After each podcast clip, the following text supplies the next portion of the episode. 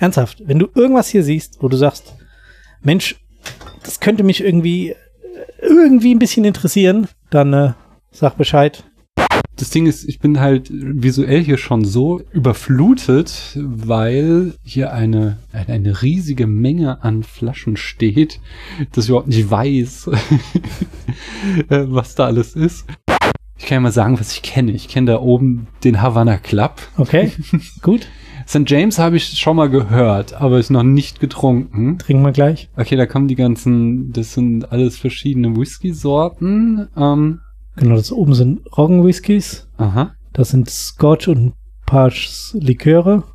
Das sind Bourbons. Aha.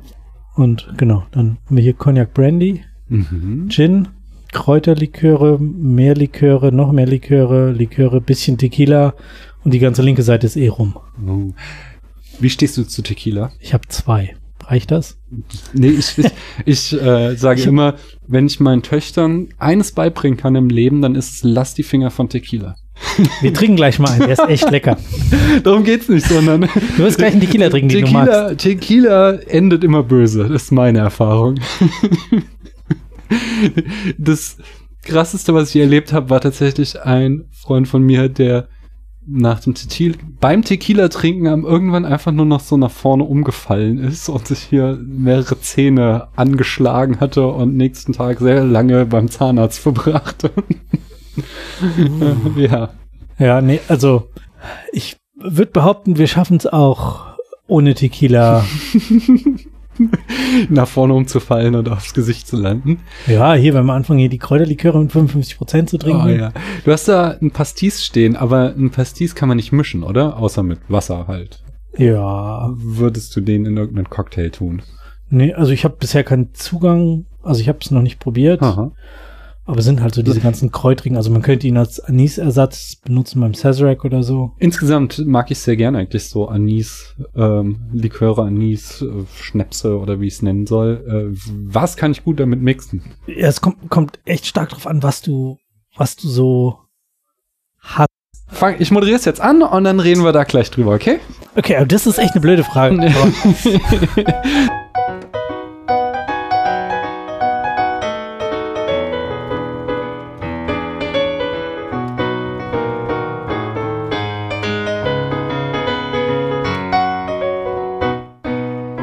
Hallo, hier ist Daniel und ich bin auf meinem ersten Hausbesuch. Ich habe es vorhin schon getwittert aus der Bahn.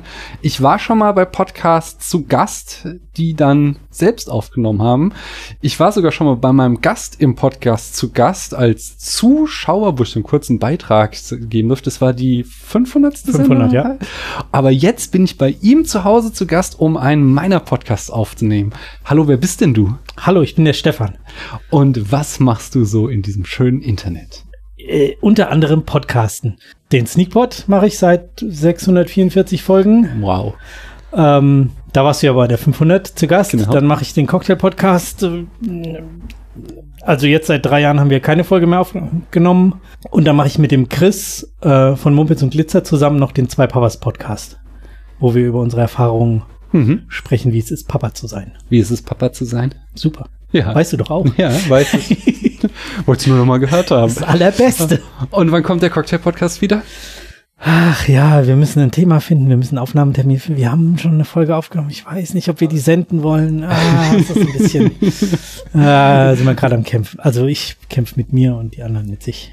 Wie kommt das? Ihr habt einen Podcast, wo ihr wirklich wie ein Uhrwerk jeden Dienstag veröffentlicht, oder? Also das ist die, die Annahme. Meistens nehmen wir mittlerweile Montag oder Dienstagabend auf, dann Mhm. kommt es erst Mittwoch oder Donnerstag.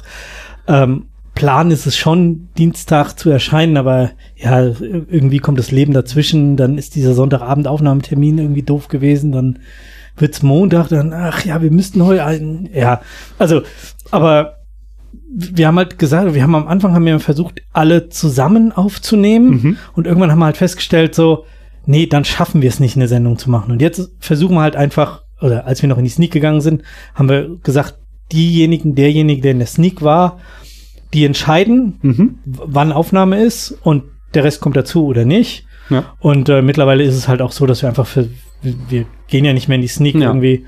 Gut, Kino ist ja im Moment eh nochmal was ganz anderes. Aber ähm, wir suchen es halt dann irgendwie immer gemeinsam Filme aus und versuchen dann zu dritt, viert aufzunehmen. Im Moment sind wir sehr oft zu dritt, aber dann eben sonst auch zu zweit, einfach damit eine Sendung da ist. Also Mhm. uns ist es wichtiger, dass wir eine Sendung machen, einmal die Woche, als dass wir immer alle da sind. Ja. Und ich glaube, das rettet uns auch. Sonst gäbe es uns wahrscheinlich schon nicht mehr. Ja. Und äh, aber dem gegenüber dann halt eben dieser Cocktail-Podcast, der sehr unregelmäßig erscheint.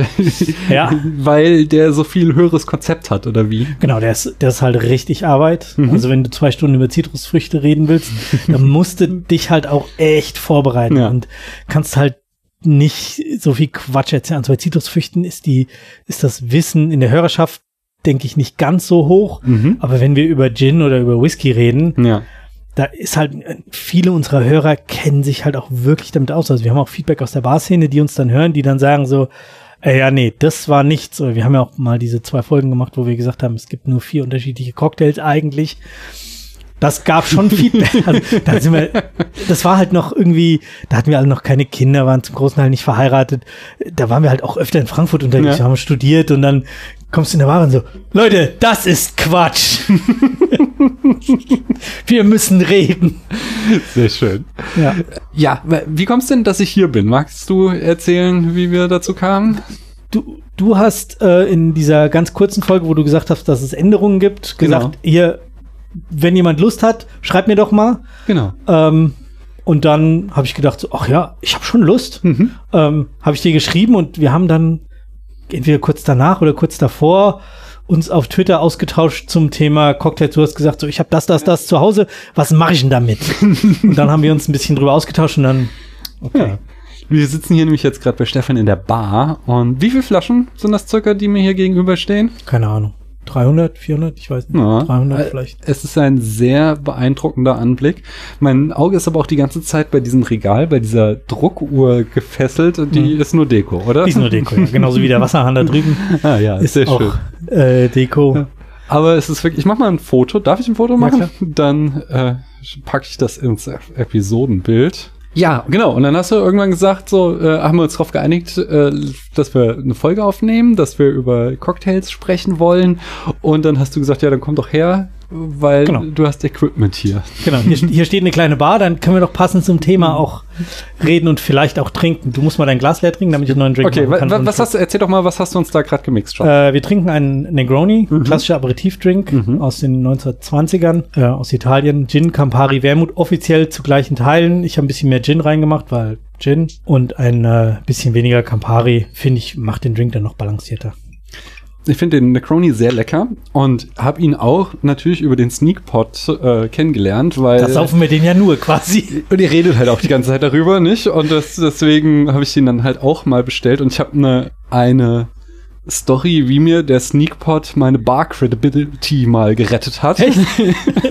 oh ja, jetzt bin ich gespannt. Und zwar, wir waren äh, in Berlin auf der IFA mit einem Kunden von unserer Agentur und war abends zu Geschäftsessen und anschließend sagten halt ein paar von uns, wir wollen noch weitergehen. Ich guckte halt auf Google Maps so nach einer guten Bar und ich dachte so, ach ja, hier um die Ecke ist eine Bar, die hat irgendwie fünf Sterne, lass uns doch da hingehen. Dann sind wir hin, war schon mal so ein Ding, wo man klingeln musste. Geil. Mhm. Kam mal an. Berlin, Bug and Break? Äh, ja, es war im Westen irgendwo, in, in Wedding sowas. Das kenne ich mir leider zu wenig aus. Jedenfalls äh, kam er da an, der Barkeeper war steinalt, war, der schloss dann so die Tür auf, guckte sich, äh, guckte sich so um, so, er hätte noch vier Plätze an der Bar. Also, ja, okay, nehmen wir.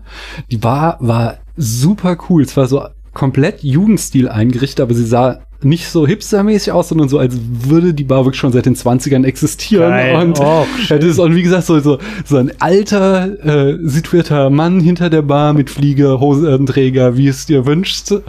Und ähm, meine Kollegin, äh, eine davon sammelt Whiskys und die fing dann gleich an, äh, mit dem Barmann über Whiskys Fach zu simpeln und äh, dann suchte er ihnen was aus, was sie unbedingt probieren mussten. Dann kam mein anderer Kollege, der dann ein Cuba Libre bestellte, wo er, ach so, so, so ein vorwurfsvoller Slow Play von dem Barmann, so ein Cuba Libre, okay, dann ich so, okay, jetzt musst du aufpassen, äh, was du hier bestellst. Und ja, ich hätte gerne einen Necroni.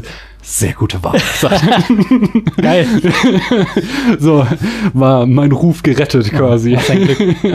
ja, aber gut, war ein sehr schöner Abend. Hat Spaß gemacht. Ja, musst du mir mal sagen, wo das war. Ich muss mal gucken, ob ich es noch finde, weil es war wirklich so ein, lass mal gucken, was hier um die Ecke gibt, Phänomen. Ich mache uns jetzt mal ein Getränk, aber du kannst ja schon mal weiterreden. So, Wie kommt es denn, dass du dich so gut mit Cocktails auskennst? Im Endeffekt, weil ich ein Nerd bin. Ja. Ich habe vor 12, 13 Jahren sowas, Mhm. haben wir mal einem Freund von mir äh, einen, einen Cocktailkurs geschenkt. Ja. So, der, hat- der hat gesagt, ach, ich irgendwie, ich würde gerne eine Bar aufmachen, Mhm. aber mehr so, so als Spinnerei wie, ähm, weißt du, so wie man sich vorstellt, man steht den ganzen Abend dahinter und macht so und Ja. diese ganze Arbeit, die davor und danach und drumrum ist, ähm, die blendet man aus und dann habe ich gesagt, ach komm, wir schenken dem Cocktailkurs und dann haben wir noch jemanden einen Cocktailkurs geschenkt. Am Ende sind wir, glaube ich, mit vier, fünf, sechs, sieben Leuten da hingegangen. Mhm.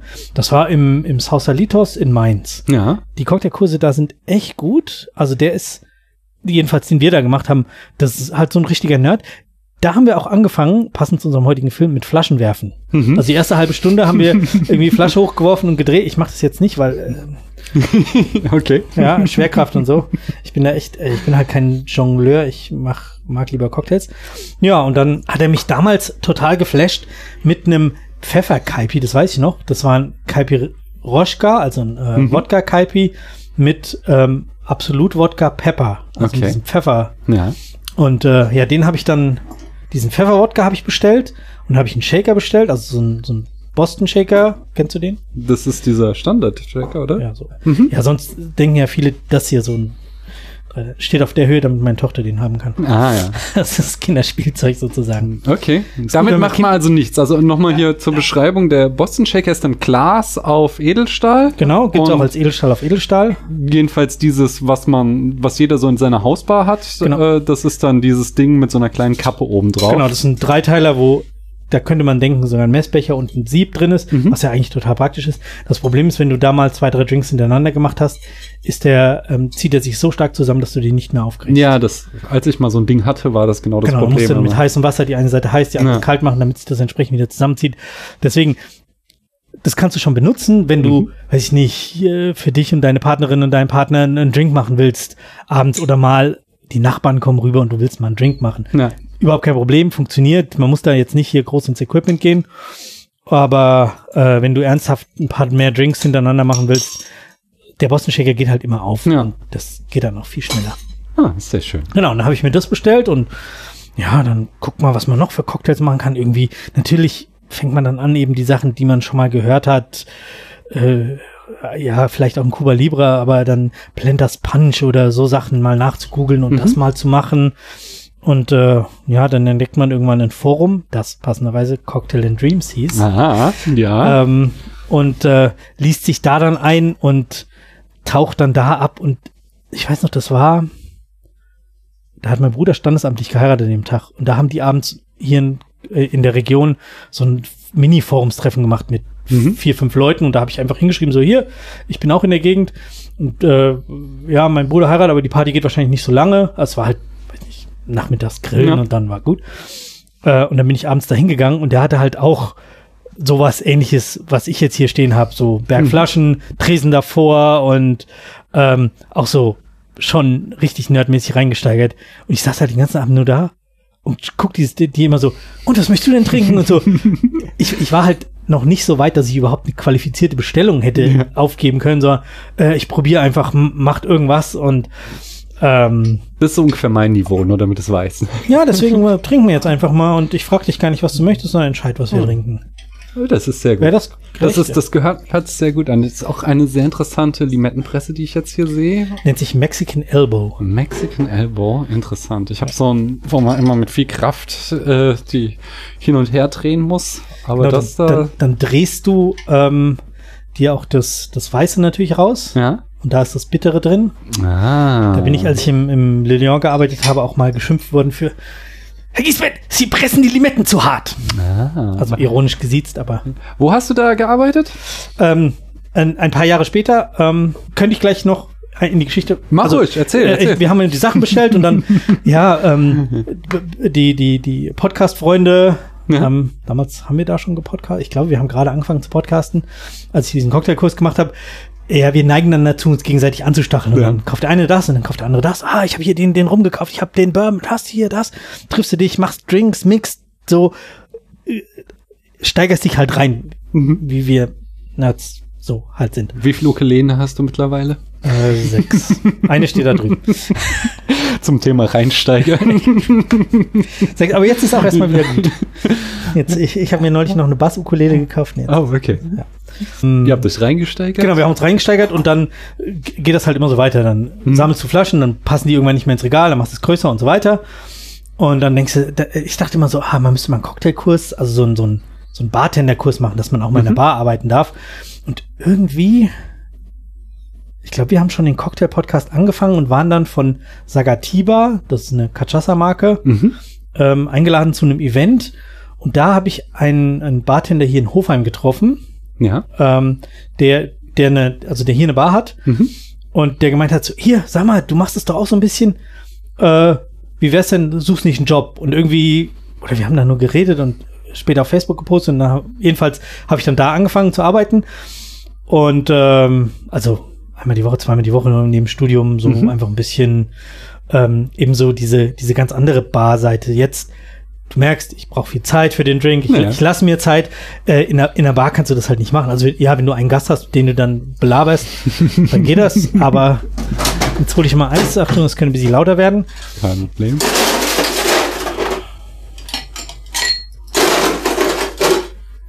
Machst du diese schönen großen Eiswürfel selbst oder Ja. kaufst du die? Ah, Alle Hand geschnitzt. Nee, Quatsch.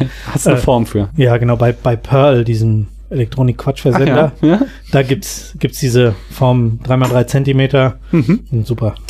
Oh. Da habe ich halt irgendwann mal 15 oder 12 Formen mit jeweils 15 Eiswürfeln. Dann machst du halt zweimal und dann hast du den ganzen Kühlschrank voll. ja, cool. Ja. Das gibt jetzt Atmo. Ja, geil, gell? Ich Ja. will nur nicht daneben labern, weil hört man wahrscheinlich nichts mehr. Ähm, ja, jedenfalls habe ich dann da gearbeitet und dann ähm, währenddessen ähm, hat äh, in Hamburg, oder was heißt währenddessen, gleichzeitig hat in Hamburg Jörg Meyer das Le Lion eröffnet. Mhm. Eine der größten, besten Cocktailbars in Deutschland, meiner Ansicht nach jedenfalls. Und ähm, ich war dann mal mit, mit Christoph oben und ich weiß nicht, wir waren, als wir drauf zugelaufen sind, waren wir beide total aufgeregt, weil wir jetzt in das Le Lion gehen. Ja. Und der hat irgendwann einfach ähm, auf Facebook oder so gepostet, er sucht äh, einen Kommis, also einen Auszubildenden zur Bar für ein Jahr. Äh, irgendwie man kriegt 1000 Euro im Monat und man kann aber im Le Lion arbeiten, was halt echt, Ja. gerade für Leute, die sich für Bar interessieren, nur so richtig geil ist. Und äh, ich hatte gerade mein Studium fertig und dann habe ich ihm geschrieben, so hier, ja, Herr May, ich hätte schon Bock, aber ähm, ich habe gerade mein Studium fertig, ein ganzes Jahr kann ich nicht machen, aber irgendwie drei, vier Wochen. Schreibt ihr mir zurück.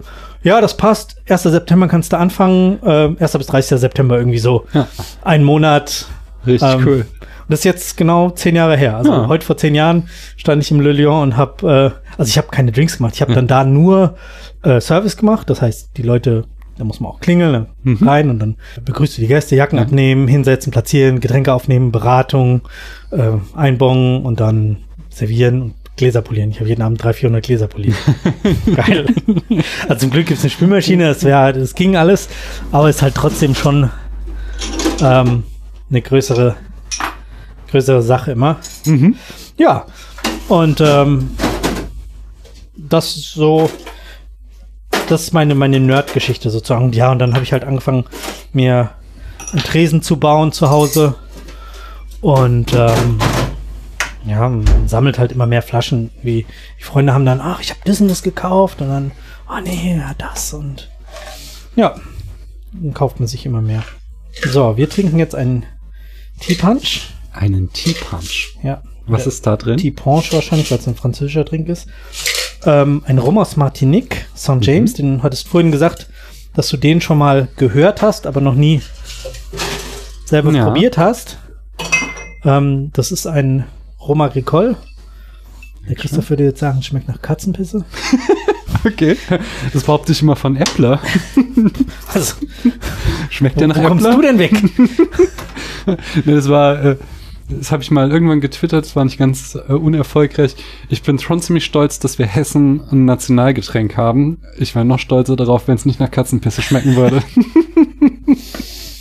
Cheers, wir trinken jetzt die Punch, also vom französischen Petit Punch, kleiner Punschdrink. Ähm, Mhm. Oh, der ist gut. ein Rum Agricole, also St. James, das ist ein, Mhm. ähm, ja, ein Rum, der eben nicht aus Melasse gemacht ist, sondern aus frischem Zuckerrohr. Ich weiß nicht, ich finde, das schmeckt immer so ein bisschen, bisschen grasig. Also Mhm. nicht hanfgrasig, sondern Heufeldgrasig. Mhm. Ähm, so diese, diese Idee, wenn du willst, kannst du die noch mal gerne pur probieren.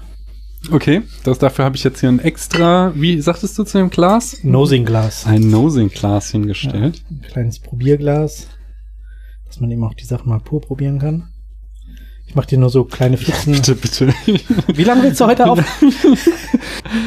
Okay, erstmal nose ich. Hm?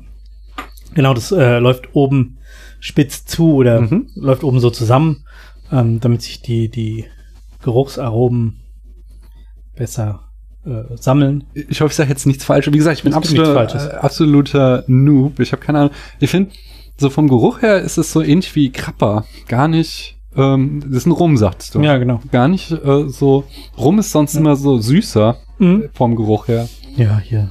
So, das ist so, finde ich, was man unter Rum. Genau. Das ist so ein jamaikanischer Rum. Mhm. Das riecht nicht ordinär, aber es riecht nach Rum. Und das hier riecht irgendwie, ja, ein bisschen wie Heufeld, ein bisschen. so. Ja, Ja. gut.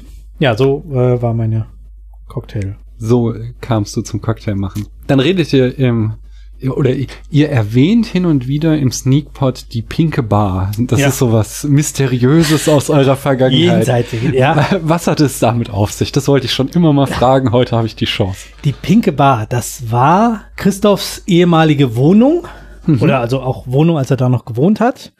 Und da haben wir, ähm, ja, halb durch Zufall, Glück, es geschafft, hin und wieder Konzerte zu machen. Mhm. In der Wohnung. Ja. 30 Quadratmeter. Also wirklich. ja, schon ein bisschen mehr als Ja. hier, aber nicht viel größer als unser Garten da draußen vielleicht. Mit einer kleinen Küche und ähm, Bad, Flur. Mhm. Also der, der eigentliche Wohnraum war wirklich sehr, sehr klein. Waren immer so 30, 35 Leute da, also war echt immer brechend voll. Ähm, und das fing an mit äh, Ben Schado, Flimmerfreunde. Der ist äh, der Bassist von äh, Bernd Begemann. Ja. Und entweder war Ben oder Bernd, irgendwie, die waren auf Tour Mhm. und wir waren da und haben ein bisschen mit dem geredet und eigentlich wollten wir noch zusammen was trinken gehen und es ging dann irgendwie nicht und dann haben wir so halb scherzhaft gesagt, ja, müsst ihr wiederkommen und dann machen wir irgendwie ein Wohnzimmerkonzert. Irgendwie, irgendwie ist diese Idee da daraus Mhm. entstanden. Und da haben wir quasi das erste Mal die, dieses Konzertlocation aufgemacht. Ähm, der Christoph hat seine Heimbar halt die pinke Bar genannt, weil er Mhm. Pink total gut findet und auch viele pinke Deko-Elemente da drin hat. Mhm. Daher der Name und dann kamen eben besagte Konzerte, wo dann eben, ja, äh, Ben Schado mit Pele Caster zusammen. Nur noch mal zum mir vorstellen. Hat Christoph da noch gewohnt in der Wohnung und ihr standet dann auf seinem Bett und so? Der hatte ein Hochbett, wir saßen unter Ah, seinem Bett. Okay. Aber ja, also ein Teil hat der Christoph da noch gewohnt, der ist dann irgendwann mit seiner damals noch Freundin, jetzt Frau, Mhm. äh, weggezogen und ha haben wir die Wohnung noch ein bisschen behalten. Das waren die Zeiten, wo man in Frankfurt einfach noch mal eine Wohnung behalten konnte. Das reden wir mal offline. Okay. War halt sehr günstig, Ja. so dass man sagen konnte, okay, macht Ja. man. Ja, da haben wir dann unregelmäßig äh, Konzerte gemacht und da haben wir halt immer im Podcast quasi unsere Hörer eingeladen. Ich kannten wir auch den einen oder anderen von unseren Hörern, die dann halt auf dieses, diese Konzerte gekommen sind, also teilweise Mhm. auch weit hergekommen und ja, da waren, also ein Schulfreund von mir hat gespielt, da hat mir ein, ein Künstler Prinzessin Hans aus Berlin, Mhm. so Chanson, ähm, Travestie, total geile Nummer. Also, aber der hat dann irgendwann so eine Säge gehabt, der steht dann plötzlich in der Säge in dem Raum und geht mit dem Bogen auf die Säge los und geil. Dann hat ähm, der Schuhfreund, der hat auch ein paar Konzerte gespielt, der hat dann irgendwann äh, Noisy Katzmann dabei gehabt. Mhm. Ich weiß nicht, du bist ja auch ein Kind der 90er. Call him Mr. Vane Oh, ist, ja. ist von ihm, hat er geschrieben. Okay. Und hat er dann in der Pinken Bar Akustikversion auf der Gitarre gespielt. Sehr cool. Das war so geil. Ey, mir läuft immer noch kalt in den Rücken. Es war, das war wirklich herausragend. Mhm. Also ähm, den in der Ping Bar zu haben und äh, Mr. Wayne und er erzählt dann noch die Geschichte davor, wie es dazu gekommen ist und ja, total cool. Wir haben einen, einen Cocktailabend gemacht, wo wir äh, Jörg Meyer, der Besitzer vom Le Lion und sein Headbartender damals zu der Zeit, Mario Kabbes, die waren da zur gemeinsamen Cocktail-Podcast-Aufnahme Mhm. und dann haben wir an dem Abend noch ähm, da irgendwie Cocktailbar gemacht und halt die Frankfurter Bartender so ein bisschen eingeladen, einfach so die, die wir alle kannten und die, die noch kannten und das war halt cool, weil dann diese Bartender, zu denen wir sonst immer saufen gehen, die sind halt mal zu uns gekommen zum Saufen. Das war irgendwie auch ziemlich geiler Abend, also das war auch cool. Nice. Ja. Die Pinke Bar. Jetzt Ja. heißt sie die Pinke Bar No More. Oh. Ja, gut, aber Christoph hat immer noch eine Bar und man kann auch immer noch gut Cocktails da trinken. Aber wir haben halt nicht mehr so einen, so einen Raum, wo man ein Konzert, aber es ist halt echt auch aufwendig. Also, Ja. du musst halt, du musst halt einkaufen, du musst Spirituosen, also du musst dir eine Karte überlegen, dann entsprechend Spirituosen, du musst äh, Eis vorproduzieren oder kaufen, du musst Früchte, Säfte, alles ja auch organisieren. So, Hm. das war schon. Und wir werden alle älter, haben Familie, noch Mhm. mehr Sachen zu tun. Da bleibt Ja. nicht mehr so viel Platz für sowas. Ja, äh, Fokus ist halt auch anders. Ja, klar. Also, dann treffe ich mich lieber mit einer Person und nehme Ja. vielleicht einen Podcast auf, so wie heute Abend. Mein Vorteil. Äh, apropos, jetzt muss ich auch mal äh, was rausholen. Ich habe nämlich natürlich auch als Gast, als eine Person, die jetzt mal ein Gastgeschenk Ach, mitgebracht. Zwar habe ich, ich habe eben erst gesehen, dass ich habe hier Nerdbier mitgebracht. Oh, Muss bei deinen nächsten Abenden, das ist alkoholfrei, das ist mir erst später aufgefallen, aber das finde ich ja auch interessant, so ein ähm, Geil. Von der Rügener Inselbrauerei. äh, ja, Seltenes alkoholfreies Bier steht drauf. ja. Dann das habe ich gefällt mir hier sehr gut. ein Fruchtbier nochmal für dich Organic Apricot. Mhm. Handcrafted Fruit Beer.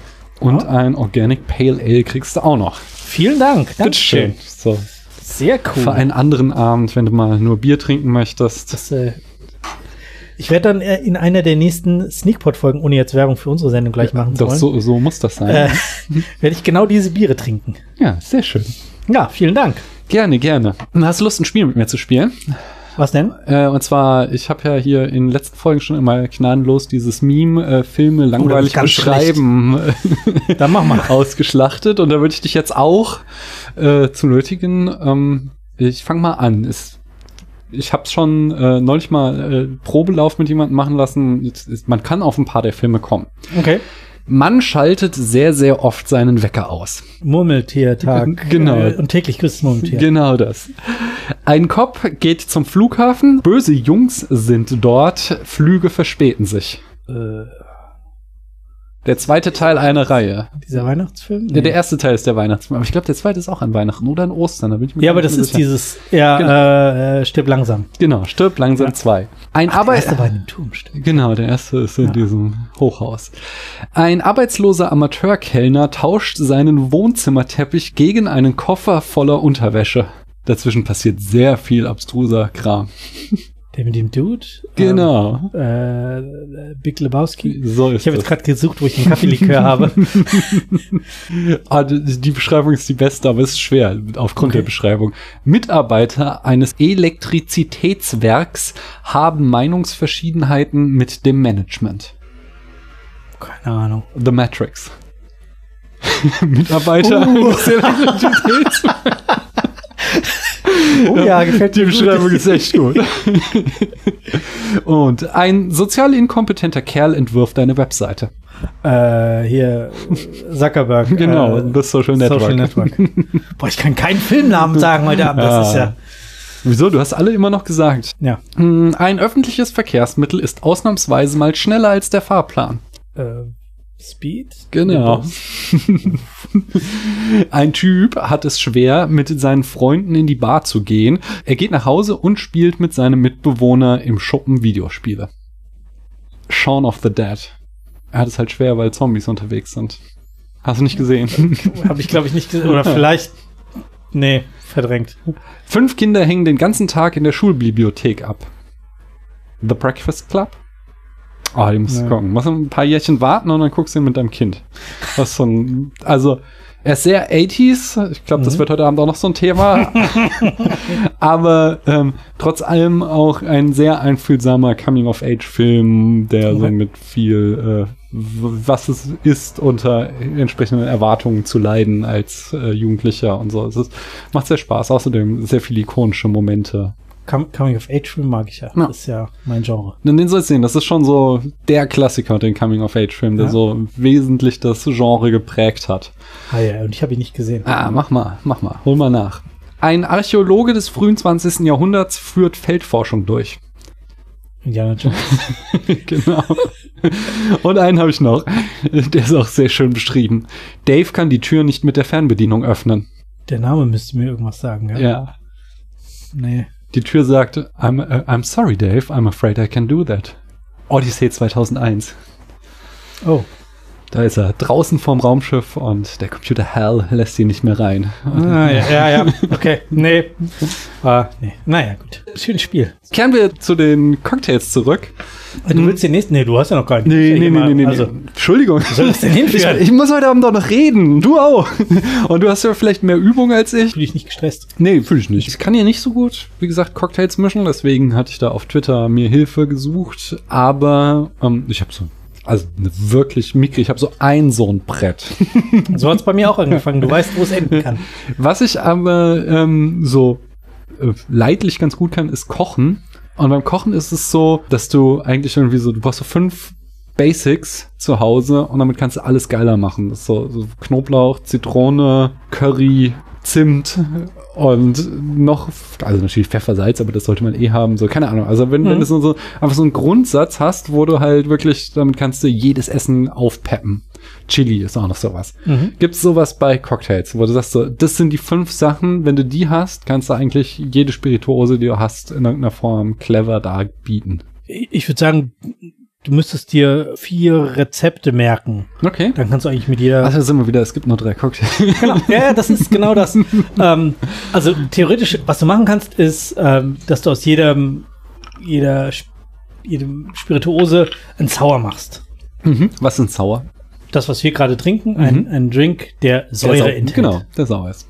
Nee, nicht sauer. Ah, okay. Der ist, wenn du genau hingeschmeckt hast, der müsste balanciert sein. Der war nicht sauer, ja? sondern balanciert. Was heißt balanciert? Nicht süß, nicht sauer. Ja. Aber du hast, schmeckst trotzdem, dass da Säure drin ist. Also mhm. spätestens im Magen irgendwie nach 14 merkst du es. Mhm. Soweit kommen wir heute nicht. Nee, aber also ähm, der erste, also ich bin ja, wie gesagt, ich bin sehr einfach gestrickt, was Cocktails angeht. Und jetzt der Necroni, die würde ich halt in die Ecke bitter stecken. Mhm. Den stecke ich in die Ecke sauer. Ähm, und süß wiederum würde ich dann keine Ahnung, fällt mir jetzt nichts ein, irgendwas nochmal ganz, was so klebrig babbig ist. Pina Colada, irgend sowas. Genau. Ja. Ähm, von daher, aber okay, balanciert natürlich, es zieht mir sich mir, mir nicht alles zusammen, wenn genau, ich den trinke. Ich habe eben nicht nur Säure reingemacht, ja. sondern ich habe Säure und Süße in Verhältnis gemacht, dass schon die Säure ein bisschen vorschmeckt, weil mhm. ich weiß, dass du nicht gerne so süßes Zeug trinkst, ja. sondern du hast vorher schon gesagt, lieber bitter, dann funktioniert das Haus eigentlich auch ja. normalerweise ganz gut. Ähm, das heißt, so ein klassischer Sauer, also Spirituose, mhm. Säure, Süße, mhm. im Verhältnis 422 mhm. oder 211, je nachdem, was du dann halt nimmst. Und dann ist es halt auch egal, ob du Fingerhüte hast, ob du einen Jigger hast, ob du Zahnputzbecher hast, sonst irgendwas. Du nimmst Diese Avent Baby Brei Kochbecher habe ich neulich da auch auf Twitter geschrieben. Die sind perfekt, weil die haben so eine Maßeinheit drinne. Du kannst sie zuschrauben, kannst dann auch shaken mit. Genau. Ja, ja du kannst auch einen Tupper. Also ich habe, wenn ich wenn ich nichts da habe irgendwo Tupper findet man mhm. eigentlich immer. Den kann man auch schön zumachen, shaken ja. und dann kannst du einen guten Cocktail machen. Du nimmst halt die Spirituose, die du jetzt mal probieren wollen würdest, also hier bei so, so Kräutersachen, Absinth oder so, ah, das, das ist schon ein bisschen schwierig. Mhm.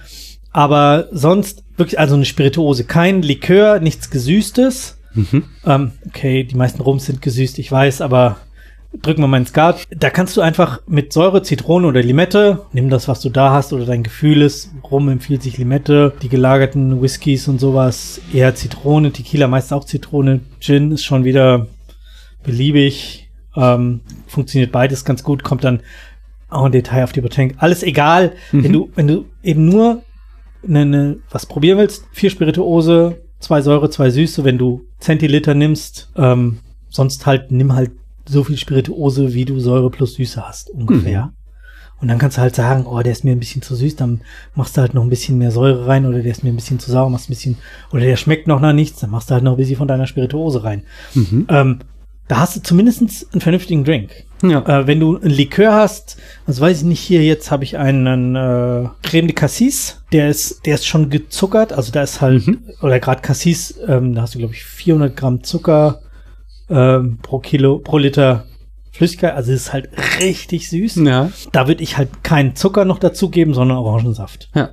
Also nimmst du dann vier oder fünf von dem, von dem Likör. Und warum da jetzt Orange und nicht zum Beispiel Zitrone, wo ich denken würde, ist ja noch saurer, muss ja besser Nee. sein?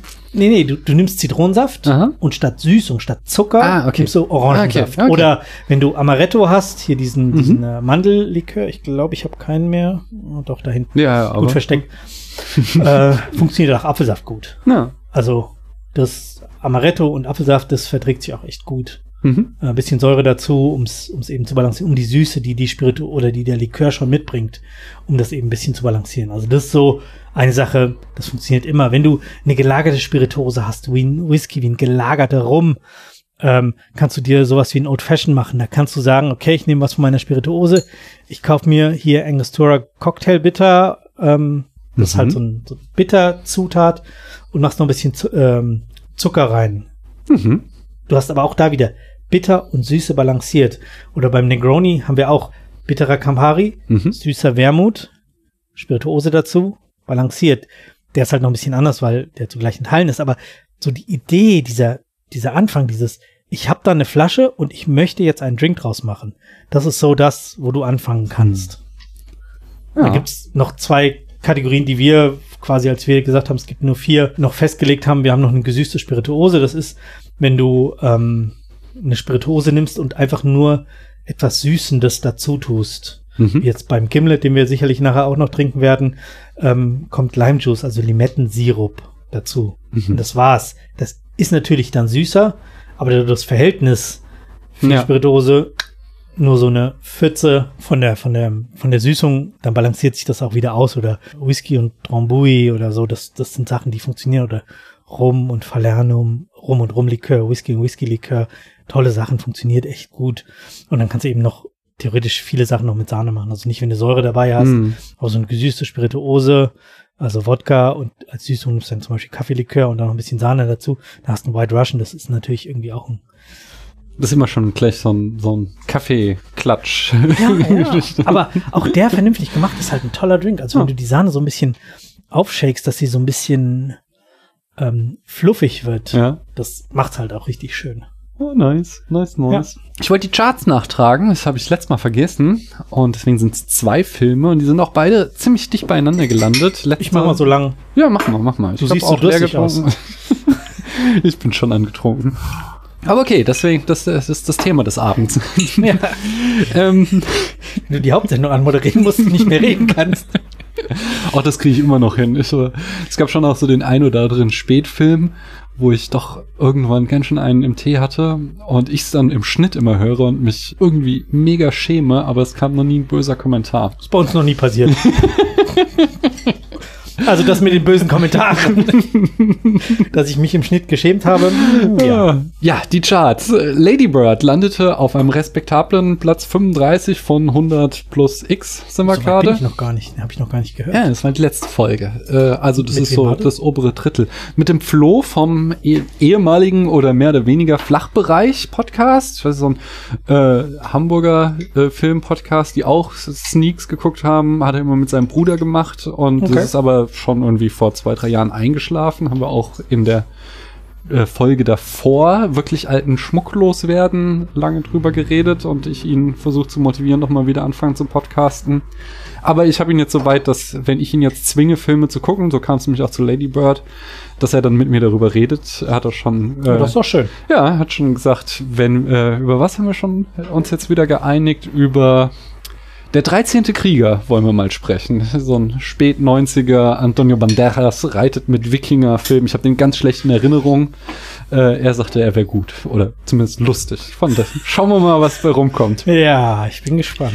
Und äh, mit Britt Marie hatte ich Westside Story besprochen. Der landete sogar noch ein paar Plätze drüber auf Platz 32. Ah, Also das sind alles so die Filme, die so 80 Punkte um den Schnitt haben. Die landen bei uns so in den 30ern gerade. fürchte, das schaffen wir heute nicht. Ich will nicht spoilern, aber. Ich gehe auch fest davon aus, den Film, den wir noch besprechen werden, dann in der nächsten Folge, werdet ihr das hören, der, äh, der wird nicht so weit oben landen. Das gehe ich auch stark von aus. Aber da, da sind wir auch schon wieder beim Thema. Ich habe noch mehr, ich habe Cocktailfragen. Ich hoffe, ich nerv dich damit nicht. So. Ähm, Gibt es Mode-Cocktails? Es gibt ja immer so, ähm, also ich weiß so zum Beispiel, einfach Gin Tonic ist jetzt kein Cocktail, ist ein Longdrink, aber der hält sich jetzt auch schon irgendwie ein Jahrzehnt als, Ja. Als der Hipster-Drink. Aber gibt es irgendwie gerade was, was so ganz, ah, das der heiße Scheiß, den gerade alle machen wollen und trinken? Also Gin Tonic ist da immer noch Ja. dann halt mit so so Nerd-Gin-Ansagen, ja, aber gib mir hier den Gin von dem Bauerngut und Der hat so die, die Whisky-Nörderei abgelöst, oder? Davor hatte ich so das Gefühl, in den Nullerjahren hat alle Welt über Whiskys gesprochen und torfig, erdig, holzig waren so die und jetzt ist irgendwie nur noch der Gin das ja, Gesprächsthema. Gin ist schon im Moment immer noch das Thema gefühlt. Ja, und dann machen halt ganz viele so selbst angesetztes Zeug mit Vakuum-Dings und äh, Mhm. Zentrifugal, weiß ich nicht, wie das heißt, weil du, wo, wo du so Sachen dann abtrennen kannst durch die, durch, indem du es durch die Zent- Zentrifuge schickst und so. Ähm, also diese ganzen Küchensachen kommen jetzt äh, in die Aha. Bar oder schon die letzten Jahre. Ähm, das ist so das, was im Moment in ist. Ah. Okay.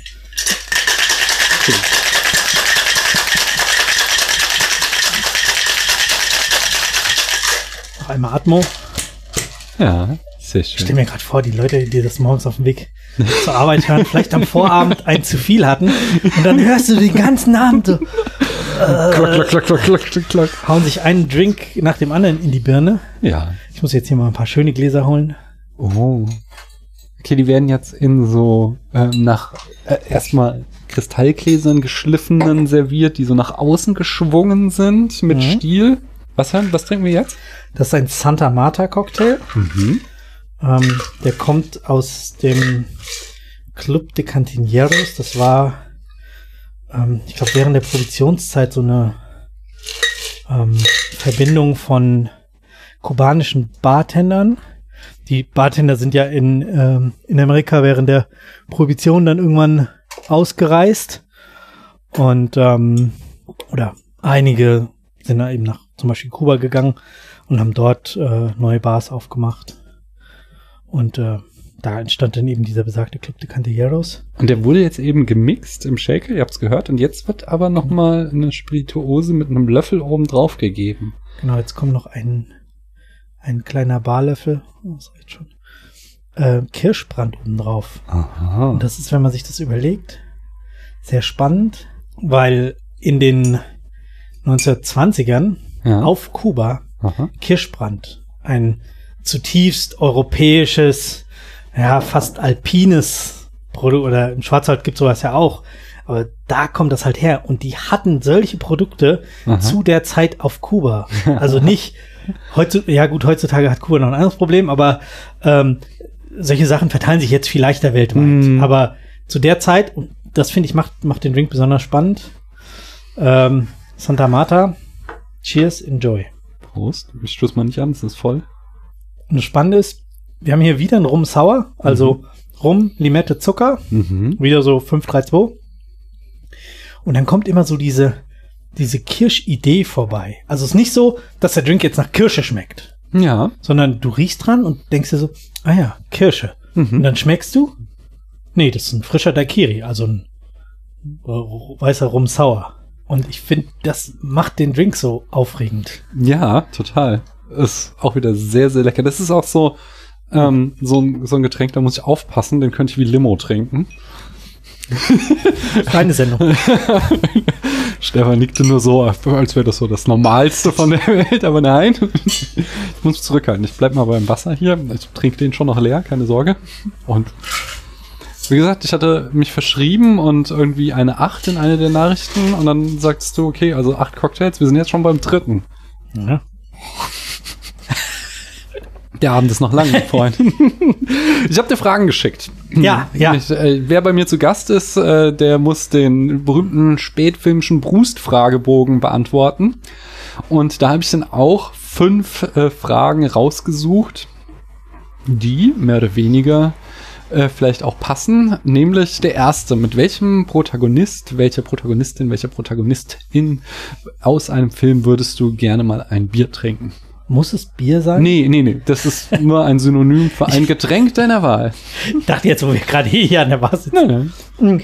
Kannst, wie hieß der hier nochmal? Ich hab's schon wieder vergessen. Santa Marta. Du kannst ein Santa Marta auch trinken. Mhm, gerne. Die, die erste Person, die mir eingefallen ist, ist kein Protagonist aus einem Film, sondern ein, ähm, ein Schauspieler. Wir hatten ihn jetzt gerade neulich irgendwie in Six Underground, Ryan Reynolds. Mhm. Der macht nämlich selber einen Gin. Ah. Ähm, der taucht auch in, in zum Beispiel Six Underground total prominent auf. So, so ordinär steht er da mitten im Bild und wird dann auch so, wenn er so benutzt wird, immer so gehalten, dass man das Etikett lesen kann. Saulustig. und der, der macht auf seinem YouTube-Kanal auch Werbung dafür Ja. und so. Mit dem würde ich halt gerne quasi über sein Gin reden Ja. und da ein bisschen abnörden und vielleicht entweder hier oder an einer anderen Bar sitzen und Gin reden, Gin trinken und ähm, ich habe den Gin aber nicht, weil oh, ich habe keine Lust mehr auf Gin. Also ich habe hier viele Gins stehen, ja, aber es Bist überdrüssig, weil, ja, weil es so in Mode ist. Ja, komm, macht halt noch einen Gin und noch von irgendeinem Opa entdeckt. Das wird oh, langweilig. Wenn ich, sicherlich, ich werde auch wieder Gins kaufen, wenn ich da irgendwie einen entdecke, wo ich sage, boah, der schmeckt mir, den finde Mhm. ich toll, den finde ich aufregend. Ich habe jetzt neulich einen, so, so einen Beeren-Gin gehabt, der Mhm. halt unglaublich nach, nach, nach so roten Beeren, also so Himbeere, Mhm. Brombeere, der Brombeere ist ja nicht rot, aber du weißt, was ich meine, so diese Waldbeeren geschmeckt Ja. hat. Und äh, halt schon eher fast wie ein Obstler war, aber trotzdem immer noch die Wacholdernote vom Gin. Ähm, also sowas. Dann kaufe ich sowas auch. Also Protagonisten. Was mir dann eben äh, schnell eingefallen ist, ist ähm, eben Filme, die nach nach rega äh, realen Begebenheiten passieren oder nach realen Personen. Ja. Ich könnte mir halt gut vorstellen, mit äh, John F. Kennedy mal ein Bier trinken zu gehen aus Oh, okay. 13 Days oder äh, weiß ich nicht, Harvey Milk finde ich spannend, mit dem mal zu reden und seine Ideen zu hören oder ähm, Neil Armstrong aus Such dir eine Mondverfilmung aus, wo der auftaucht, um mit ihm über, über Raumfahrt zu reden. Ich habe eine gewisse Begeisterung für, für Raumfahrt. Wir haben auch die eine oder andere Sondersendung gemacht, wo wir bei der ESA zu Ja, Besuch ich waren. hab's mitgekriegt. Ähm, also von daher ebenso, ich weiß nicht, ob Neil Armstrong spannender ist als Alexander Gerst, jetzt ISS und so, ähm, aber so jemanden könnte ich mir echt gut vorstellen, dann ein Ja. Bierchen oder zwei zu trinken, mal auszufragen und darüber zu reden. Halt dann eben als Protagonist aus dem Film. Oder ist das zu sehr betrogen über die Frage? Ach, bei, bei den Fragen darf man äh, jederzeit beliebig viel betrügen. Es geht ja um die Antwort und was man daraus über dich lernt. So. Und das hat jetzt schon viel. Zum Beispiel deine Begeisterung für Raumfahrt. Aber zur nächsten Frage. Was verabscheust du in Filmen am meisten? da war ich auch so ein bisschen, also erstmal so ein bisschen zwiegespalten, wie die Frage zu verstehen ist. Mhm. Ich habe sie jetzt einmal so verstanden, das, was gezeigt wird, Mhm. und da, ähm, also ich kann gar nicht mehr in Klammern gut, wenn es äh, um Kinder geht, denen was Schreckliches passiert, Hm. seit ja anderthalb Jahren, seit meine Tochter da ist, ähm, halte ich nicht gut aus. Also das muss noch nicht mal richtig dramatisch sein. Das ist schon also sehr schwer für mich. Aber allgemein äh, finde ich, wenn wenn Folter im Film dargestellt wird, besonders Mhm. unerträglich, insbesondere wenn die Guten foltern, um Ja. etwas zu erreichen. So, wenn Foltern als, als probates Mittel dargestellt Mhm. wird. Kann ich voll unterschreiben. Das, das finde ich auch ganz, ganz schlimm. Also, das ist Ich habe, war ja auch, also Anfang der 2000er war ja vier, äh, 24 so ein Ding. genau sowas. Und Geht ich gar habe nicht. ich hab eine Folge geguckt und habe es ausgemacht. Habe gesagt, das ist nicht meine Show. Ich kann nicht sehen, wie er nur, weil jetzt irgendwie Zeitdruck herrscht, er den äh, Terroristen da foltert. Ja. Ja. Ja, Da gab es ja auch zu der Zeit ungefähr auch das in Frankfurt der, der Polizeipräsident, der da Ja. Folter angeordnet hat.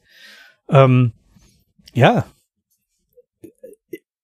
Dieses, dieses Verfahren, ich fand total spannend. So als, also wenn du jetzt überlegst, so, der hat versucht, dieses Kind zu retten Hm. und hat dem Menschen Folter angedroht und hat dadurch geschafft, dass er zumindest erfahren hat, wo die Leiche ist. Ist ja dann nicht Ja. gut ausgegangen. Ähm, irgendwie fühlt sich Er das schon an, so. Nochmal für den Kontext, er wusste noch nicht, dass das Kind schon tot ist. Er dachte, er kann das Kind noch retten. Ähm, es war schon tot, das hat sich aber erst nachher herausgestellt. Genau. Na. Das war, ja. Dann hat der Richter ihn verurteilt, Mhm. dass es nicht richtig ist Ja. und keine Strafe ausgesetzt. Ne, das weiß ich schon gar nicht mehr. Ich, aber, ich ne? finde diese, diese Lösung so unglaublich klug. Mhm. So, ja, du bist schuldig, Mhm. aber weil es irgendwie moralisch doch zu rechtfertigen ist, Mhm. Bestrafen wir dich nicht. Das ist halt ein Dilemma, ein moralisches. Also du hast halt einfach zwei Werte, die gegeneinander abgewogen Genau. werden müssen. Und natürlich ist das Folterverbot ist eines der höchsten in unserem Staat. Und gerade weil man eben auch Menschen, also weil man sie halt sein Menschenrecht nicht verwirken kann, Ja. deswegen auch die schlimmsten Verbrecher vor dem Staat geschützt werden müssen. Deswegen blieb dem Richter gar nichts anderes übrig, als ihn zu verurteilen. Aber auf der anderen Seite hat er eben versucht, das Leben eines Kindes zu retten. Und da- das ist dann wieder, wenn sowas in Film verhandelt wird, finde ich es schon wieder spannend. Aber es wird halt oft nur so als legitimes Mittel zum Zweck dargestellt. Gerade in amerikanischen Filmen. Also Ja. das ist, ich, in europäischen kann ich mich jetzt nicht dran erinnern, dass es zumindest nicht in Filmen, die Mhm. im Dritten Reich oder so spielen, da ist es ja eh nochmal eine ganz andere Zeit. Ähm, aber in aktuellen Filmen aus Europa glaube ich kaum, dass sowas Mhm. ernsthaft vorkommt oder verhandelt wird. Jedenfalls, dass die, dass äh, die Charaktere, die die Guten sein sollen, für die wir halten sollen, mit denen wir uns identifizieren sollen, dass die foltern und das irgendwie als gut empfunden wird. Also, ich das- weiß, also ja, ich glaube auch, dass es eher ein amerikanisches Phänomen ist. Ich schaue den Tatort nicht, aber ich habe auch noch mal so einen Artikel gelesen, wo es auch darum ging, wie oft im Tatort auch so das Recht gebeugt wird. Um da, Mhm. also wird er nicht gleich gefoltert, aber es wird dann halt zumindest schon mal irgendwie äh, der, der Polizist macht, weil er halt der Gute ist, mal Sachen, die nicht hundertprozentig in Ordnung sind. Und dass das halt auch schon so in die Richtung geht, so es sind halt die, die Polizisten, die dürfen das, äh, so eine Moral zu etablieren. Ja, dürf, dürfen Ah, sie nicht. ja, genau. Nein, wir sind ein Rechtsstaat, sie dürfen es nicht. Wir können es natürlich verstehen, dass sie es vielleicht tun. Mhm. Jetzt nicht in so einer Art, wie, wie es in so den, Action wie 24 oder so. Mhm. Das äh, ist, glaube ich, kein Verständnis für da, aber ja. Wenn man es natürlich anders sieht, ähm, was ich, was ich verabscheue von, von Filmemachern, Ja. wenn die mich für dumm verkaufen. Ah, okay. Also wenn die irgendeinem Charakter ein, ein Wissen geben, was er nicht haben kann. Also Mhm. wenn Charaktere irgendwo, also verabscheue ich nicht, aber das nervt mich halt. Also es ist halt so, äh, pff, Kann ich auch nee, komm, komm zum Punkt. Oder ähm, äh, schlechtes CGI. Mhm. Also das, das finde ich halt so, Alter, dann lass halt noch mal jemanden durchgucken, ob auch alles wirklich fertig gerendert ist. Also es Mhm. gibt ja so manchmal Filme, wo du denkst so, das ist nicht fertig gerechnet. Da muss auch noch mal, noch mal irgendwie noch einmal drüber gerechnet werden, Ja. damit die Reflexionen da sind oder sowas. Das war doch so unerträglich bei diesem, ich glaube beim ersten Hobbit-Trailer oder sowas, den hatten wir noch in der Sneak. Kann Der sein, kam weiß ganz regelmäßig, wo das Wasser halt einfach jedes Mal scheiße aussah. So, nee, ihr könnt das Wasser schon besser. Und in so einem Trailer, der weiß ich nicht, wie oft gezeigt wird, ihr rechnet nicht, also da krieg ich einen Hals. und äh, mich, mich bringt sowas dann noch leicht raus. Hm. Also so, ja, hier handwerklich das und das Problem. Äh, worum geht's gerade? Wer sind, wer ist das? Wie? Ich habe sowieso Schwierigkeiten, mir die Gesichter zu merken und dann. ja. Ach ja. Äh, aber was ist denn der beste Kriegsfilm deiner Meinung nach? Kriegs ich schaue keine Kriegsfilme. Das ist halt. Kannst du nicht beantworten? Mh. Keinen einzigen gesehen? Also äh, ich habe äh, Full Metal Jacket gesehen, Mhm. als ich im Schüleraustausch in der 10. Klasse in den USA war. Hm. Mein Austauschpartner war nämlich totaler Militärfan und wollte unbedingt zum Militär und wollte in seine Ausbildung in diesem Camp machen, wo Full Metal, ich glaube es war Full Metal Ja. Jacket, das ist doch der, der erste Teil. Aber diese- ich die- möchte mal behaupten, er hat Full Metal Jacket nicht verstanden. Nee, nee, natürlich hat er es nicht verstanden, aber dieses, diese Ausbildung, dieses harte, dieses, Ja. oh, ihr fresst Dreck und, äh, das fand er irgendwie total geil. Okay, und aber es wird deswegen, da das sehr ist- kritisiert. den, den habe ich einmal komplett gesehen Ja. und dann bestimmt zehnmal diesen, die erste Hälfte, Ja. bis der sicher schießt. Ja, das ist das Ende von dem, von dem ersten Genau. Tag, genau. Ja, also das ist so, aber ähm, sonst kann ich wirklich, Oh. ich mache echt Bögen um, um Kriegs- oder Anti, eigentlich ein Antikriegsfilm. Ja, ja. Ähm, Ich mache da nie diese äh, Unterscheidung auf. Weil, also ich finde, es ist eine Nuancensache so. Also alles sind erstmal Kriegsfilme und dann ist die Frage, wie wird der Krieg dargestellt? mhm. Und es gibt ja von äh, Truffaut dieses berühmte Zitat, dass es keine Antikriegsfilme gibt, weil du als Filmemacher natürlich immer die Bestrebung hast, das, was du zeigst, auch schön darzustellen. Und deswegen muss jeder Film, der versucht, ein Antikriegsfilm zu sein, natürlich den Krieg auch irgendwie Schauwerte verleihen, Hm. weil er ihn halt filmisch darstellt. Und ich finde, das ist ein sehr, sehr passendes Argument. Ich würde es nicht Ja. irgendwie äh, in sehr Absolutheit unterschreiben, so, sondern natürlich gibt es Filme, die Krieg auch äh, als was Schreckliches darstellen. Aber. Das sieht vielleicht trotzdem schick aus. Genau, aber sie, also selbst so jetzt, ähm, Komm und Sie, das ist so ein, so ein russischer Antikriegsfilm. Das ist so ein Film, den ich habe ich mal mit den äh, Jungs vom Filmarchiv besprochen und äh, er ist halt super, super harter Antikriegsfilm, aber er hat trotzdem wunderschöne Bilder mitunter. Und das, mhm. das ist halt dieses, dann wird es halt eben doch als nicht als was Schönes dargestellt, aber es wird mit schönen Bildern dargeliefert. Von daher kann ich ja. diesem Argument schon was abempfinden. Okay, dann sagen wir, äh, trage ich ein bei dir Full Metal Jackets mangels anderer Kriegsfilme. Aber, Zum Beispiel, ja. Ähm, und welchen Film, das ist auch wieder eine Frage, die sich auf den heutigen Film für mich bezieht, welchen Film mochtest du als Teenager, für den du dich heute schämst? Oder, sag mal, schämen ist vielleicht ein bisschen hart gegriffen, aber den du heute nicht mehr so nachvollziehen kannst, was du als Teenager toll fandest. Ich, ich habe echt lange überlegt, was, was ich als Teenager geguckt habe. Ähm, ich weiß, dass ich irgendeinen so Jerry Lee Lewis Film, Jerry Lewis Film geguckt oh. habe, so eine Schwarz-Weiß-Komödie, wo ich aber nicht mehr weiß, den, den, hatten wir auf VHS und den haben wir, also den haben wir aufgenommen mhm. irgendwann mal, wo, wo, dann irgendwas mit so Voodoo-Puppen passiert ist, also okay. mit so Voodoo-Priestern und mit wem hat er denn, mit denen, hat er mit den Martin zusammengespielt? Ich glaub, Kann sein. Ja. Ähm, also den fand ich total gut. Ich, ich glaube nicht, dass ich den heute noch gerne schauen würde, aber ich habe auch sonst nicht so ein weiß ich nicht, ich habe viel Police Academy geschaut, mhm. aber ich habe nicht so, also mein, mein filmisches Sehen mhm. hat später erst angefangen, als okay. ich äh, ja nicht mehr zu Hause gewohnt oder irgendwie Medienkonsum noch mehr alleine entschieden habe. Mhm. Also natürlich kann ich mit 16 gucken, was ich will, aber wir hatten halt keine große, also meine Eltern haben kein großes Interesse an Filmen. Ja. Ähm, wir waren sicherlich das eine oder andere Mal im Kino, aber auch, ja, weiß nicht, in Momo und noch zwei, weiß ich nicht. Ähm, ich glaube, ich war, seitdem ich erwachsen bin, mit meinen Eltern öfter im Kino, weil ich gesagt habe, so, hier diesen, diesen Fußballfilm 2006, wo der Junge mit seinem Vater zum Das Wunder von Bern. Genau.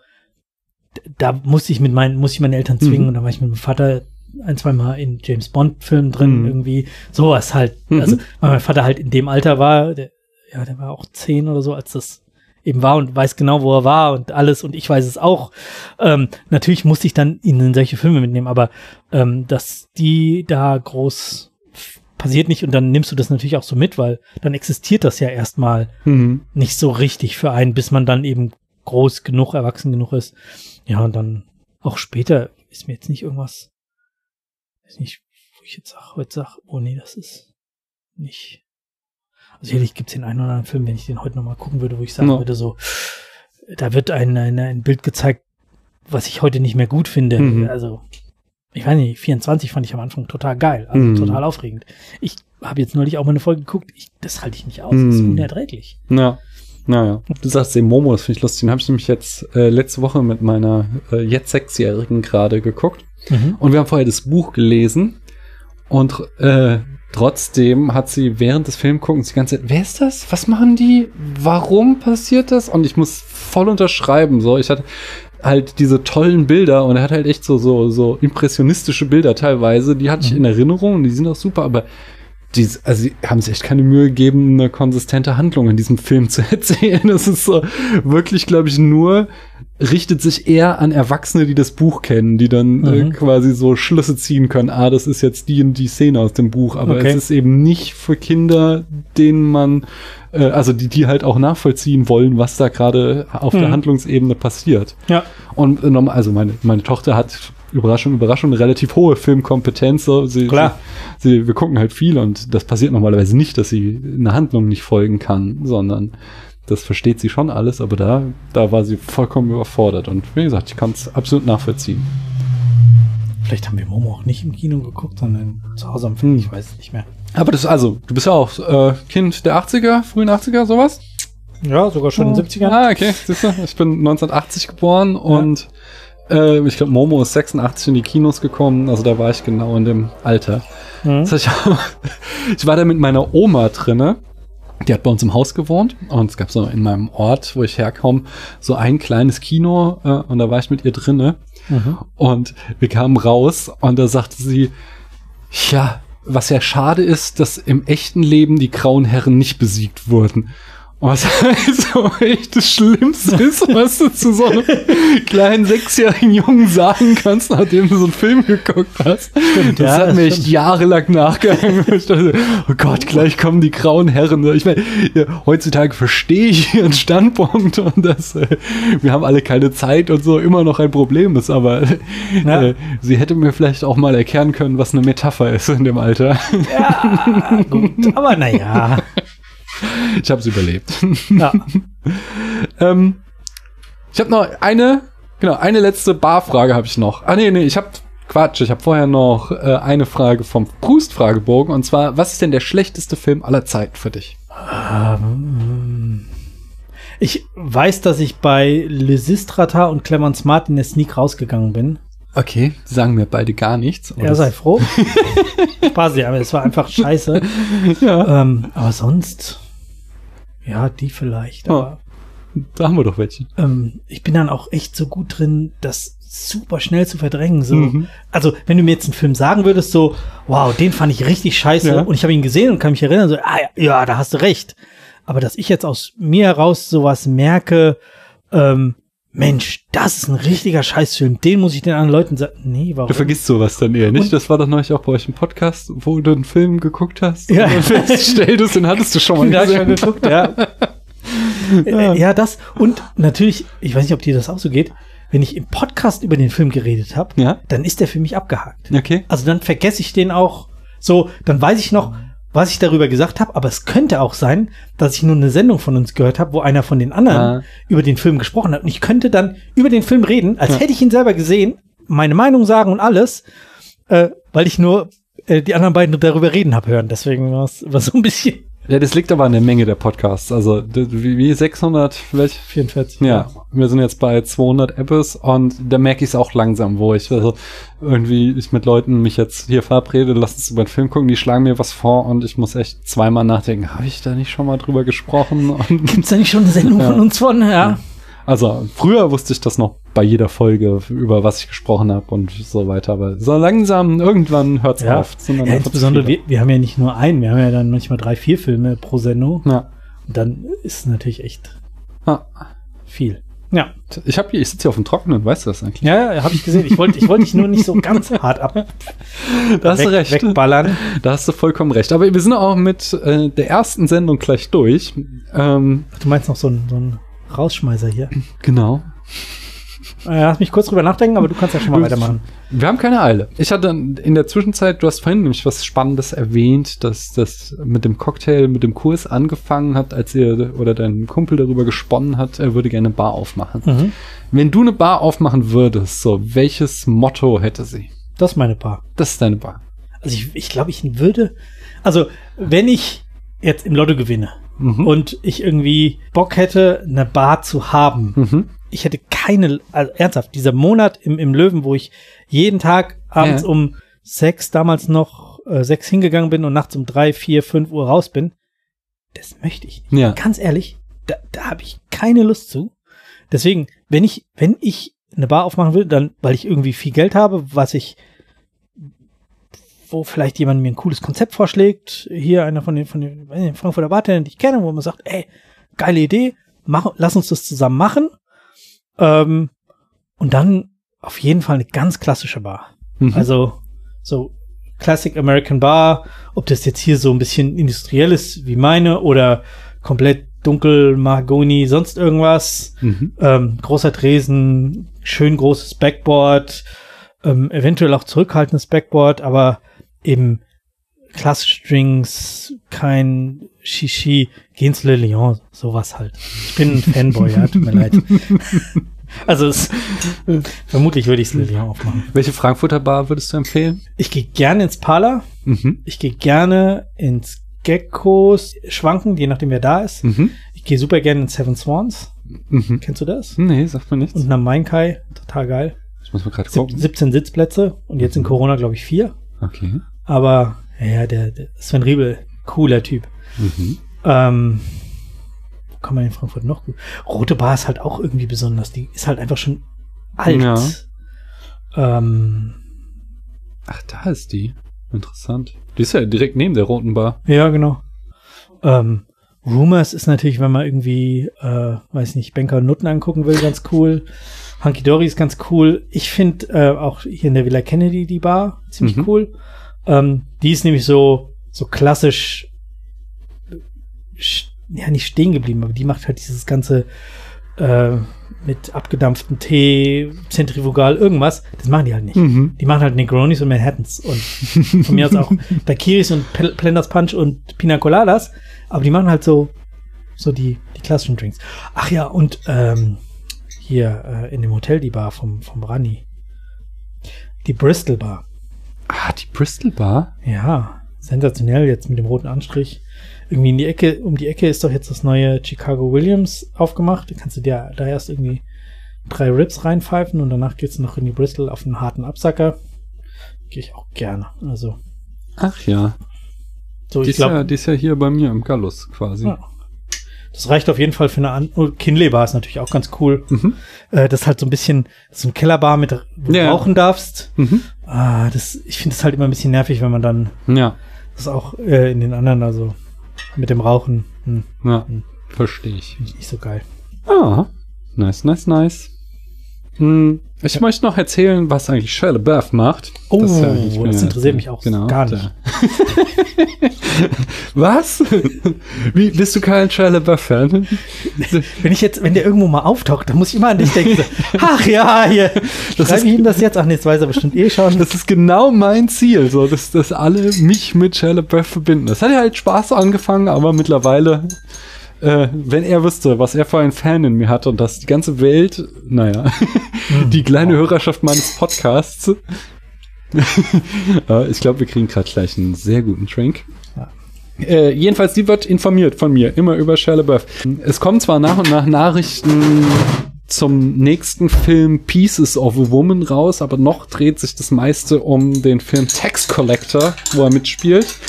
Ähm, der hat jetzt äh, mittlerweile einige Kritiken eingesahnt. Bei Rotten Tomatoes steht er bei 18 Prozent.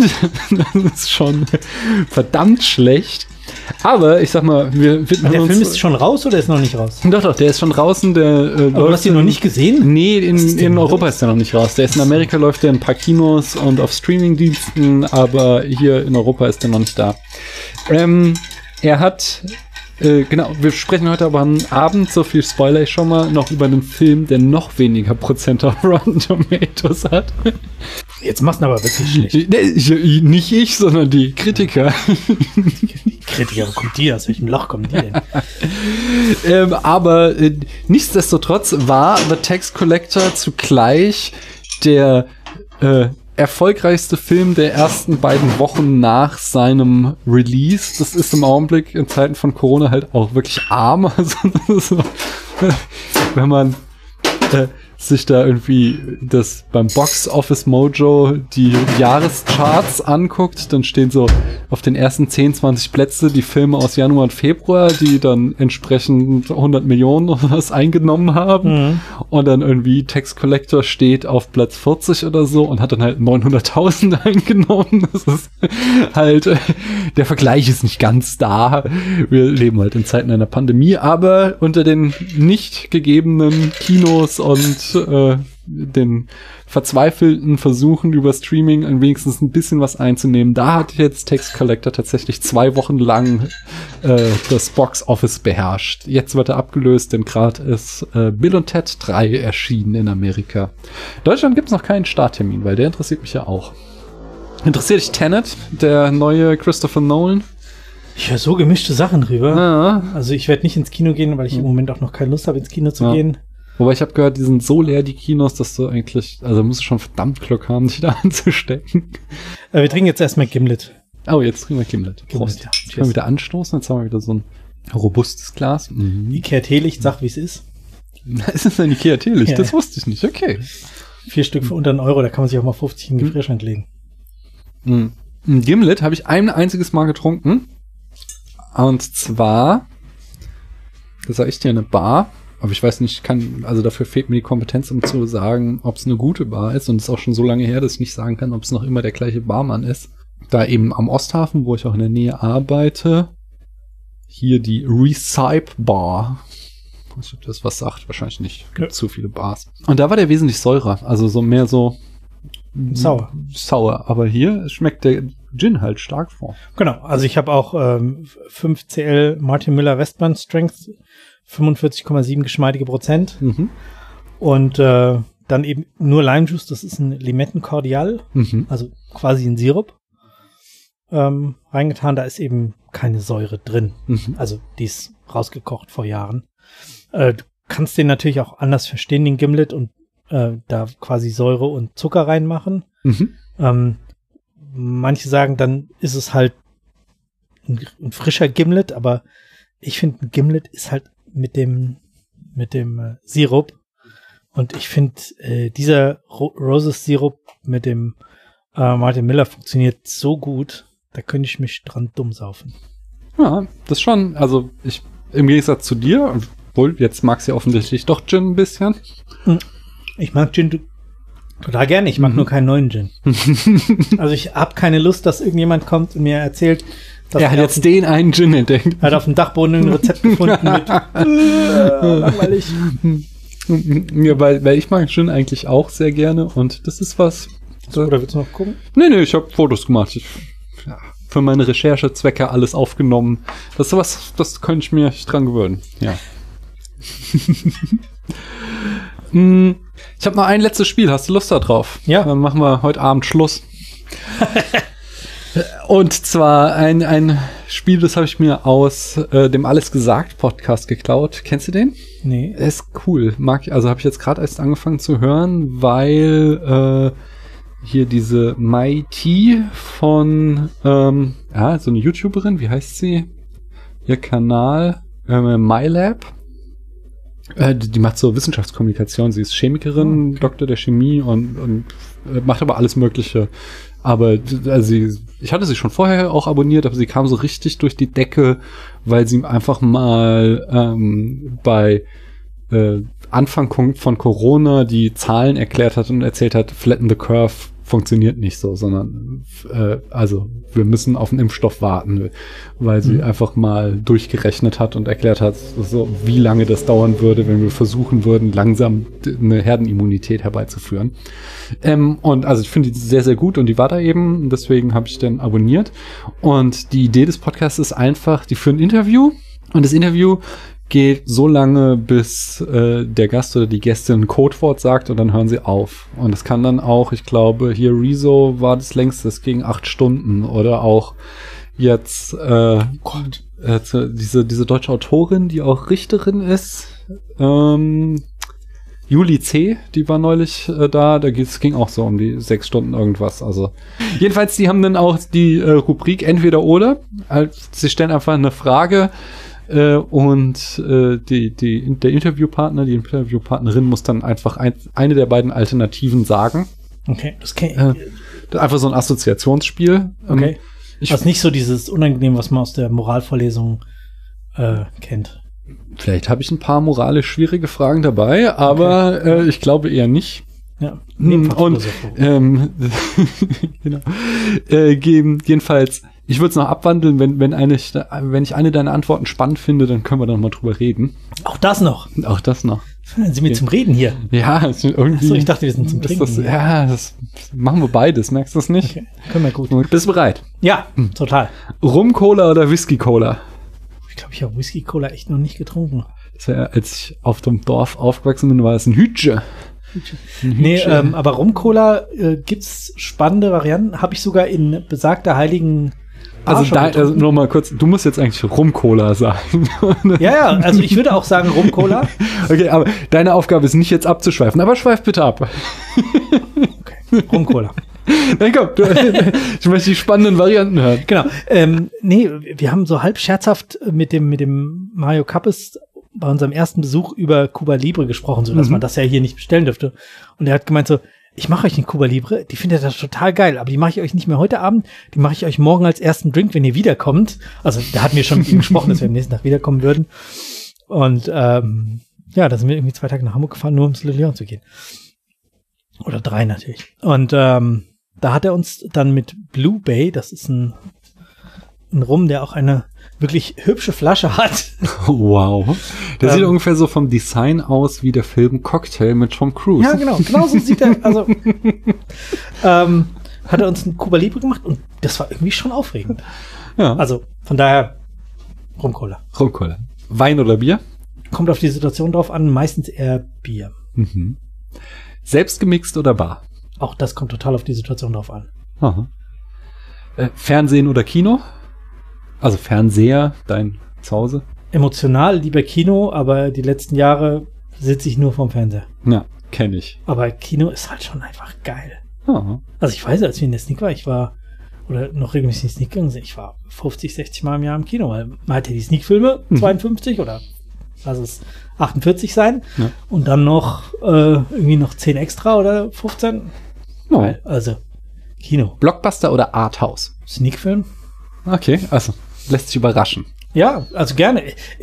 Ich, ich, tendiere dazu, eher nicht freiwillig in Arthouse zu gehen, Mhm. freue mich dann aber immer, wenn ich einen Arthouse-Film aufgezwungen bekommen Mhm. habe und ähm, mich also irgendwie freue, den gesehen zu haben. Ja. Ja. Tom Cruise oder Tom Hanks? Tom Hanks. Warum? Oh, ich Tom Cruise irgendwie schwer zu ertragen finde. Gerade in dem Film.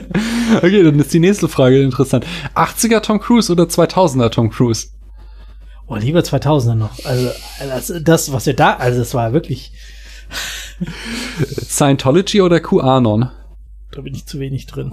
Scientology ist ja Tom Ja. Cruise Sekte. Koanen sind diese Nazis. diese ja Trump-Verehrer, ja, die sind ganz abgefahren. Die glauben, dass die Reichen, also dass dass Corona eigentlich auch nur eine Erfindung ist und die Reichen äh, Kinder entführen, unterm Central Park gefangen halten, um deren Blut abzuzapfen, weil sie das trinken, um ewig jung zu bleiben. Weil klar, jeder, der reich und mächtig ist, ist total jung, ist dir schon mal aufgefallen. Mhm. Und äh, Trump kämpft einen Kampf gegen sie und wird sie irgendwann demnächst alle entlarven.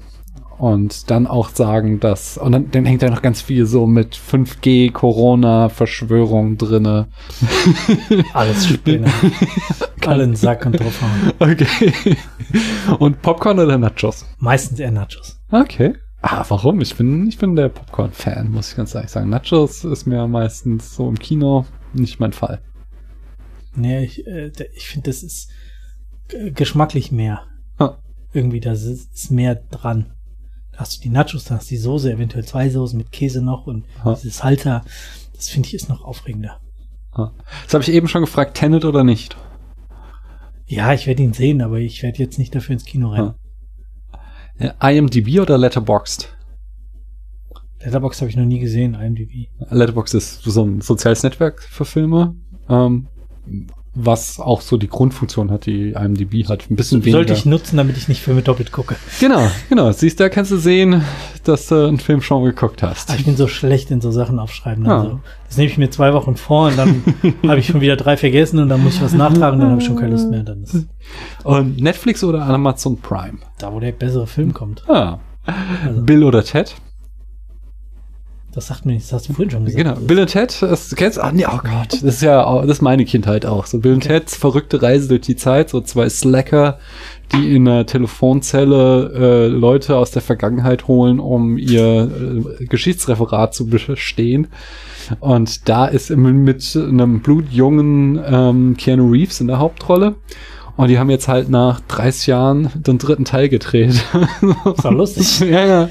Und es ist halt vor allem, das war so früher so, er hat sich halt echt lange aus dieser Rolle rausarbeiten müssen, weil er war halt so der, der goofy äh, Komödiendarsteller und hat dann in den 90ern diese ganzen knallharten Actionfilme gemacht, um dieses Image loszuwerden. Und Ach jetzt so. als alter Mann kehrt er quasi dahin zurück. Das ist schon, Das ist cool. das ist schon eine lust- lustige Sache, ja.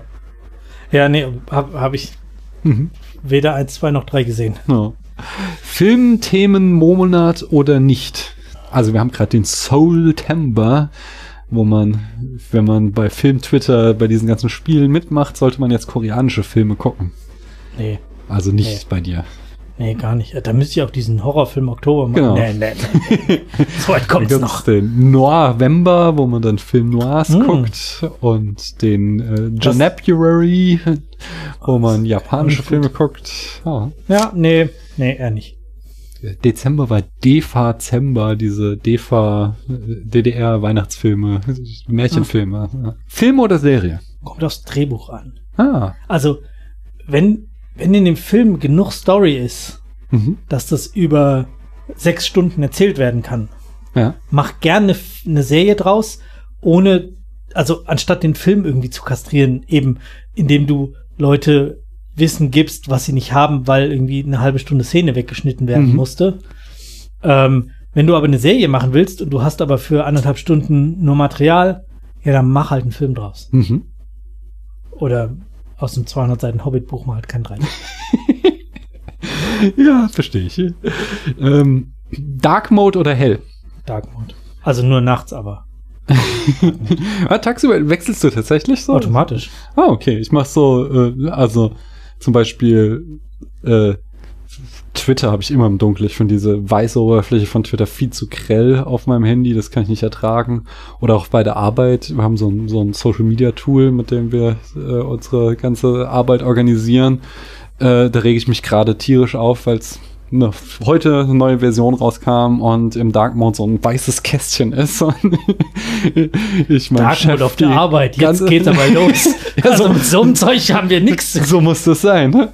Andererseits kämpfe ich die ganze Zeit mit der Hausverwaltung, dass sie die blöden Jalousien, dass ich die Automatik der Jalousien ausschalten darf, weil die Jalousien winzigste bisschen Sonnenlicht immer schlimm finden und dann sofort runterfahren und sitzt im Dunkeln da im Büro.